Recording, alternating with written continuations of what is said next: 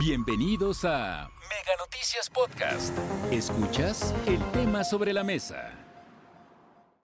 De regreso para juntos poner el tema sobre la mesa y bueno, eh, vemos en el país una escalada de violencia contra las mujeres, por ejemplo, este doble feminicidio que se dio en el Ministerio Público en un municipio del estado de Jalisco. Eh, luego se da el reporte de otra joven acuchillada, en fin, son reportes diarios. Una mujer apareció colgada, en fin, eh, lamentablemente, a pesar de esta violencia de la que somos testigos, pues las cifras o las estadísticas lo que registran es que supuestamente está bajando la violencia contra las mujeres. ¿Eso será cierto? ¿Realmente podemos afirmar esto? ¿Ha disminuido la impunidad a este respecto? Ese es el tema sobre la mesa. Yo saludo a Raúl Frías Lucio, que es el director editorial de Mega Noticias, y a Víctor Hugo Hernández. Adelante, compañeros. Marta Reyes, gracias. Te lo agradezco, Marta, y gracias por darnos paso para el tema sobre la mesa. Víctor, qué gusto saludarte. Raúl, te saludo, buenas tardes. Un tema, un tema complejo, un tema difícil, un tema doloroso para muchísimas familias que lamentablemente en México el año pasado, 2022, se calcula que 10 mujeres al día fueron asesinadas, murieron en diferentes hechos, en diferentes circunstancias, ¿sí? Y ahora, bueno, todos los homicidios de una mujer, sí se sigue bajo un protocolo de feminicidio para saber si fue una razón, el odio, el odio contra el género, para poder considerarlo como un feminicidio. Y lamentablemente los datos, como podemos ver en esta primera gráfica que estamos viendo, sí, es que tenemos eh, pues un incremento, si te fijas, desde el año 2016, 17, 18, 19, 20, 21 y 22, que son los datos que estamos presentando. Sí, de acuerdo con el secretario ejecutivo Víctor y de acuerdo a la nueva forma en cómo se están midiendo estos temas de feminicidio, sí, el año pasado, 2022, tuvimos 947 carpetas por feminicidio, es decir, mujeres que fueron asesinadas por género. ¿Sí? de sus parejas, de sus novios, de sus familiares, de sus cercanos y lamentablemente otros casos donde también se considera esto. Me parece un asunto delicado y las cifras, a pesar de que ven una disminución las autoridades, una, digamos, no disminución, pero se ha estabilizado el tema de los feminicidios, lo explican las autoridades diciendo que ahora muchos homicidios se están investigando bajo ese protocolo de homicidio de odio. Y esto es precisamente lo muy preocupante con muchos casos que se han venido presentando en las últimas semanas, Víctor. Sí, Raúl, el tema bien lo dices, preocupa y me quedé reflexionando en cuanto a estos datos que estabas tú señalando y presentando, que evidentemente son datos duros, fuentes oficiales, eh, en el sentido de ¿estaremos ante más casos de mujeres asesinadas o estamos ante el mismo número, la misma situación de mujeres asesinadas que antes no sabíamos o que no teníamos los parámetros para calificarlos como feminicidio? Entonces, esa es una de las dudas que tengo en el sentido de, de, ante qué estamos, ante una problemática crónica que ha sido toda la vida, que pienso que va por ahí la respuesta, o que ahora ya se están tipificando y hay siete modalidades para decir que es un feminicidio y ahora sí están apareciendo bajo ese conceptito de feminicidio. Sí, fíjate que no, Víctor, y me, parece que es importante esta separación que tú haces. Lamentablemente, si nos vamos, digamos, a los homicidios en general, de los homicidios de mujeres que han ocurrido en los últimos años, tenemos un incremento. Anteriormente, todos los delitos, en los hombres, sí hablo de género, sí, de alguna forma más del 55% de los delitos se recargaban o caían sobre los hombres y un 33% sobre mujeres. Pero en el caso de homicidios, mira, esta siguiente gráfica que estamos viendo, sí, este es el caso de mujeres que murieron en los diferentes años por homicidio doloso, es decir, sí, que murieron porque fueron asesinadas en forma dolosa, en forma intencional. Y aquí vemos que los números, pues lamentablemente también nos indican un crecimiento. Mira, te doy datos. 2015 murieron 1.734 mujeres por homicidio doloso, 1.734. En el 2018 murieron 2.875, ¿sí? Casi mil más, ¿sí? Y en el 2022 murieron 2.807, es decir, un poquito menos de las que ah, empezó en este sexenio. Y por eso la autoridad dice, bueno, si ha bajado, se ha mantenido, pero realmente la diferencia, estás hablando de menos de 70 personas, 70 mujeres que murieron entre uno y otro. Pero vámonos a la siguiente cifra que me parece también importante, el homicidio culposo, es decir, mujeres que murieron no precisamente con la intención de asesinarlas, pero que murieron en alguna razón. Y aquí tenemos también un incremento muy importante, como podemos ver en esta gráfica que estamos observando. En el 2022 murieron por homicidio culposo, sí, 2.892 mujeres. Me parece, Víctor, que presentando todo este eh, data, datos, son datos oficiales, eh, lo quiero aclarar, son datos de la Secretaría eh, de Seguridad Nacional, Secretario Ejecutivo, que da a conocer este asunto. Entonces, sacando una conclusión, yo te diría que sí hay un incremento de feminicidios que incluso la autoridad lo reconoce con un incremento de más del 11% entre un año y otro, 11% en feminicidios. Y hay casos como ya lo decía Marta a nuestro inicio, Víctor, que lamentablemente estremecen a la sociedad.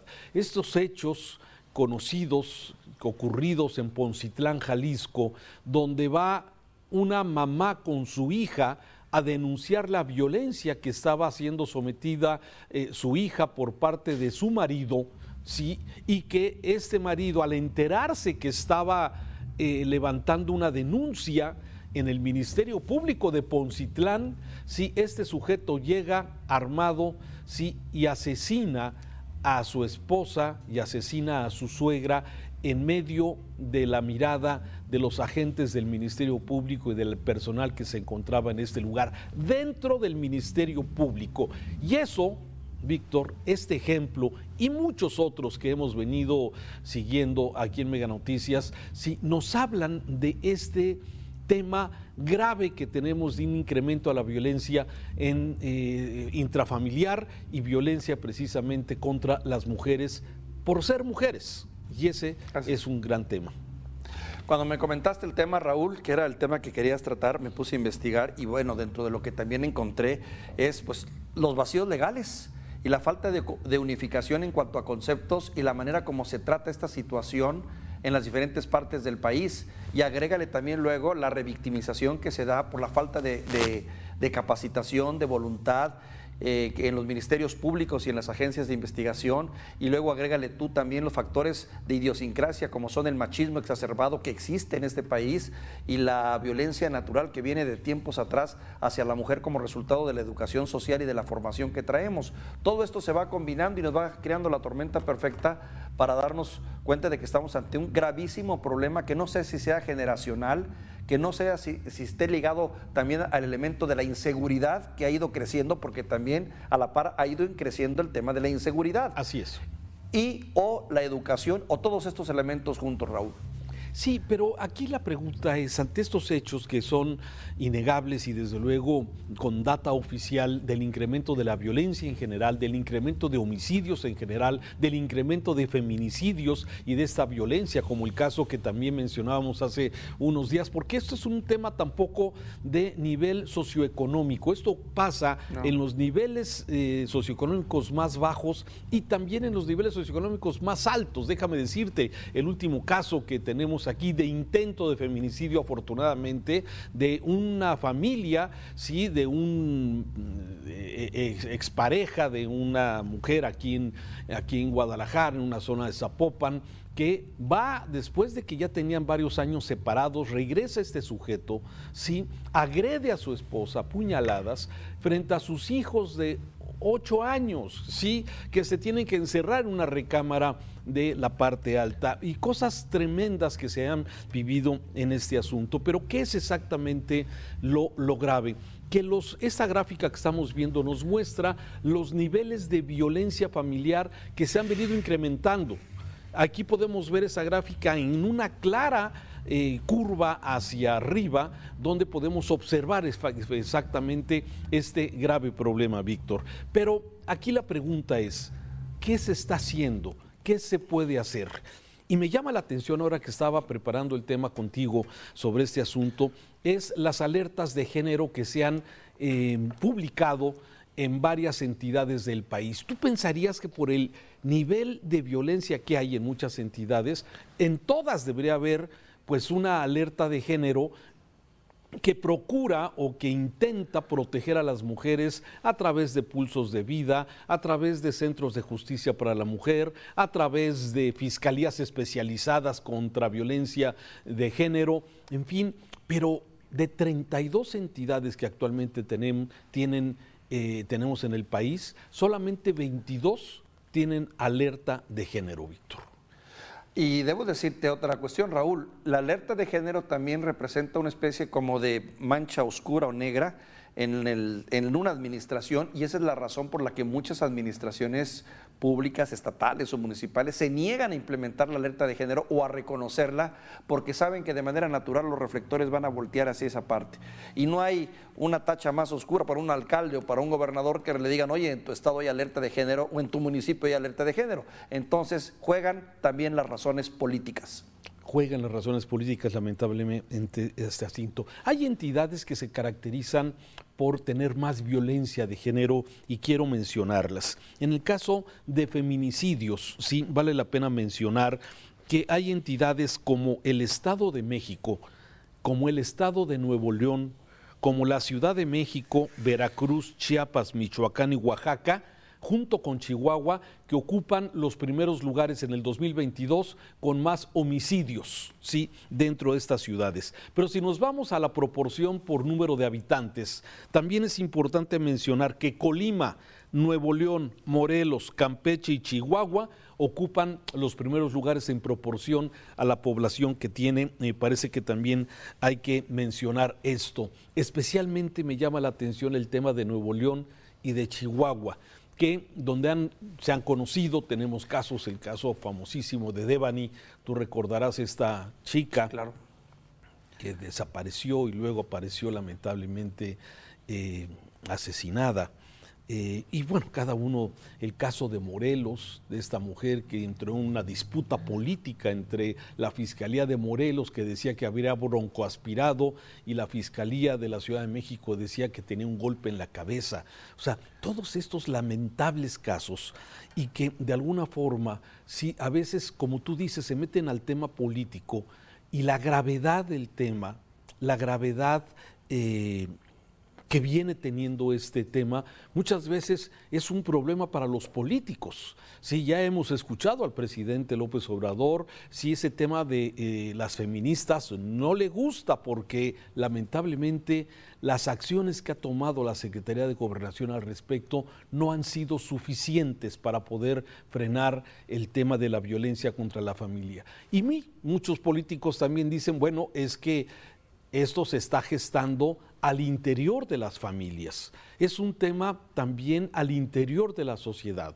Pero para eso está la autoridad, para crear políticas públicas que puedan de alguna forma ayudar a que este tremendo, tremendos hechos de feminicidios, de homicidios dolosos, sí puedan disminuir y la violencia intrafamiliar, Víctor. Yo creo que tenemos una gran tarea como sociedad y como autoridades lo tienen que hacer. Y, y sé, Raúl, que las soluciones no son fáciles, ni mucho menos, pero me queda algo claro que también atraviesan por un factor que es el mismo factor que también podría solucionar muchos de los crímenes normales o digamos a los que estamos acostumbrados y que se viven, que es la lucha contra la impunidad.